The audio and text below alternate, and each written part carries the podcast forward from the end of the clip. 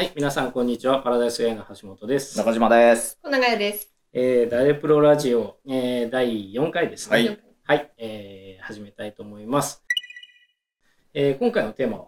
えーこんなスケジュールありえない。はい、はい、スケジュールですね。はい。まあ、えっ、と、前回、えっ、と、要件定義の話をして、えっ、と、そこでまあ、スケジュールの話があって、えー、スケジュールどうですか？どうですか？っていうのがね。なんか一番こう、生活に密着して、辛い原因の上から3つぐらいには入る。かなり上位に来てそうですね。あの、そうですね、はいスケジュールって聞くとみんなネガティブなイメージしかないと思うんですけど、えっ、と、まあ、プロジェクトって、えっ、と、3つの要素を、あの、クリアしないといけなくて、QCD っていう要素があって、えークオリティ、品質と、えーコスト、えー予算と、あと、えっ、と、納期、デリバリーっていうのがあって、このバランスをこうクリアしないといけないんですけど、えー一番多分、あの、クリアするのは難しいのが、デリバリーのその納期で、まあ、あの、一般的にはスケジュールって言われてるところかなと思います。スケジュールってね、バッドパターン、アンチパターンっていうのがあって、やっちゃいけないやり方っていうのがあるんですよ。何ですか？理想通りに進むと思ってる設定。あですねなるほど。中島さん。後ろから決める。はい、正解です。大体、何でもそうなんですけど、プロジェクト始めるときに、あの、偉い人とか、クライアントから、えっ、と、いつ頃にこれを、えっ、と、リリースしてほしいとか、そういうオーダーってあると思うんですけど、新しいサイトを、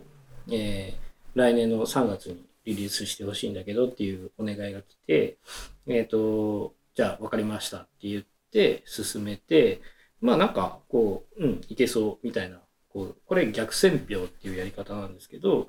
えー後ろから決めていくと、えーいろんな要素がこう抜け落ちちゃうんですね。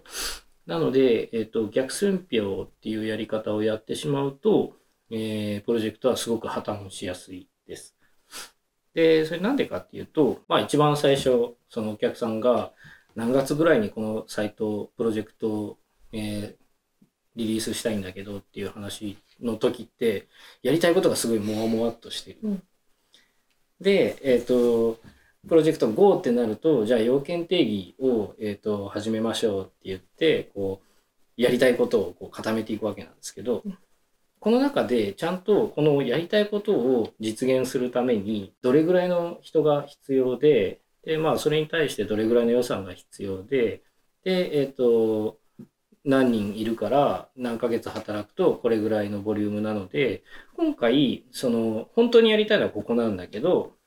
えっ、と、現実的に、じゃあ3月までできる、えー機能とか、えーシステムはこの辺ですねっていう合意を固めないといけないんですよね。だけど、逆選票をやるときって、これを、あの、実現しますっていう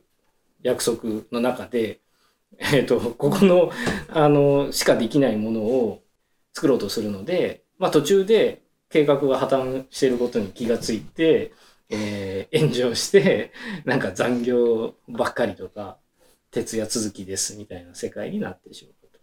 いうのがあるので、あの、順番をね、その本当はちゃんと要件定義して、今回のプロジェクトのスコープはここですというのを決めた上で、えっ、と、現実的にスケジュールを引っ張らないと、まあなんか、絵に描いた餅になっちゃうという感じになりやすい。そうですね。そこで生まれた地獄のようなスケジュールに、どんどんみんな疲弊していって、普通のくあのスケジュールでやってればもうちょっとクオリティいいものできたかもしれないけど、うん結局いいことがないんですよね。そキューキューしていっちゃって、うん人も疲弊してクオリティも悪くなってもうどんどん負のスパイラルになっていっちゃうんですよね。う。で、その、まあ、あの、以前の回でもお話ししたんですけど、あの、IT って今ものすごく複雑化してるので、えっ、と、昔だったら、例えば公式サイトを50ページ作るはずで、今実は納期が来月なんだけど、10ページしかできてません、みたいなのって、割と人と、えっ、と、時間を増やすと、カバーできないこともなかったりするんですけど、システムで、いや、実はこの機能いるんだったんだよねみたいな話があると、その機能がそのいろんなところに影響してるとこれはもうなんかスケジュールあの徹夜してなんとかなる世界ではなくて設計のやり直しとかその場合によってはメンバーの入れ替えとかもしない、発生しうるので、折り押しがもう通用しなくなってるんですね、時代的に。そうですね。うん、ウェブサイトだと単純にね、そのコーダーを増員するとかっていうだけで済むところが、全然そういうわけではないですよね。そうなんですあのシステムとかアプリとかで恐ろしいのは、その、なんだろう、例えば、えっ、ー、と、やりたかったことは100%だったとして、うん60%のものが60%使い物になるかっていうと、そうじゃない。60%までしか作れてないものはゼロと等しいので、スコープを決めてきっちり作り上げるっていうことはものすごく大事。大事ですね。うん、ね、さっきのウェブサイトだったら、じゃあできてるとこから順次公開していきましょうみたいなことには、うん、できるけど、けどね、システムはなんかログイン抜けてるけど、公開しましょうとかはない。大会できないけど、公開しましょうとかできないですからね。なんでこんなに後ろから決める人が多いんですかね？で、あ、そこはね、えっ、と、ビジネスのやり方で、ある意味しょうがないところがあって、うんそのなんか新しいプロジェクトやりましょうって言った時に、その会社の予算を取らないといけないんですよね。で、普通、その単発のプロジェクトって、その会計的に言うと、その固定費は、えっ、と、会社員の人件費とかなんだけど、変動費から、えっ、と、出すっていうのが普通なんですね。で、例えば、えっ、と、そこそこの会社で、今年は3億円、えっ、と、変動費がありますと。で、新しいプロジェクトやるので、1億円、えっ、と、必要ですっていう、まあ、すごいざっくりの予算感があったとして、そのプロジェクトが、じゃあ、いつからいつまでやるものなのか、みたいなのって、この予算取りの時にすごい大事なんですね。だから、最初に何も決まってない状態で、いつ頃リリースしてほしいっていう話がやっぱり出てきちゃう。うんで、えっ、と、あと、そのプロジェクトをいつぐらいにやりたいんだけどっていう話を、えっ、と、クライアントとか上司から言われたら確認した方がいいのは、そのマスト感そうですね。そうですよね。こんぐらいでお願いしたいが、えっ、と、そのちょっとプロジェクトを進め始めると、なんかマストの感じになっちゃってるけど、うんこれって本当にマストなんだっけみたいな話。まあ、例えば今年、えっ、と、予算は1億円なんだけど、来年は増やせますみたいな話だとすると、予算はオーバーラップしてるので、別にその会計年度に合わせる必要は必ずしもなかったりするんですよ。なので、えっと、そのつもりで進めてもいいですよねって言うと、実は案外すると OK だったりするので、うんあの、無理してプロジェクトの意思決定者が言ってきた納期に合わせる必要はなくて、ただ、えっと、合わせるんであれば、こういうスケジュールになります。で、その際は、えっと、これぐらいの予算感で、これぐらいのものを作れますみたいな話ができると、炎上しなくて済むと。炎上すると本当にね、いいことが何もないので。一個もないですよね。一個もないです。あの、うん古い体質っていうとあれだけど、その、頑張ってくれてるみたいなのうん。を求める企業とか担当者ってやっぱりいて、で、まあ、それは感覚的な話としてはわかるんだけど、えープロジェクトチームが、その、無理をしてしてると、アウトプットは絶対に良くならないのうで、ん一生懸命やるのと無理するのはまた違うから。違いますよ。うん なんかそういうやばいことになってきちゃうと、みんなバタバタしだして、うんこう、冷静な判断がどんどんできなくなってきちゃうじゃないですか。で結局さっきおっしゃってた、そのスケジュールが本当にこれでこうしなきゃいけないのかってことすらも、うん正常に判断できないっていう。状態になってしまううん。っているプロジェクトっていっぱい見てきたんで、うんなんか実際そうなってしまいかけた時にやらなきゃいけないこととか、見直した方がいいこと、気をつけた方がいいことってなんかありますか？えっ、とですね、えっ、と、残業が、えっ、と、1ヶ月以上、恒常的に発生してたら、一旦止めた方がいいです。うん。あの、スケジュール、まあ、あの、別の回でまた見積もりの話をしようと思うんですけど、えっ、と、1日8時間の稼働で、えっ、と、22日が、まあ、1ヶ月のパッケージなんだけど、えっ、と、これ、8時間で20日働いてうん出せるアウトプットって、えっ、と、見積もりで、えっ、と、できますってコミットする量なんですけど、これがずれてるうん。と残業が発生するんですよ。そうですね。で、えっ、と、1ヶ月とか、まあ、数週間とかだと、見積もりっていうか、まあ、想定と違う事態って絶対発生するので、残業発生するということはあり得るんですけど、それが恒常的になってくると、根本的なところは多分間違ってるので、一旦見直した方がいいですね。うんで、もう、えっ、と、多分、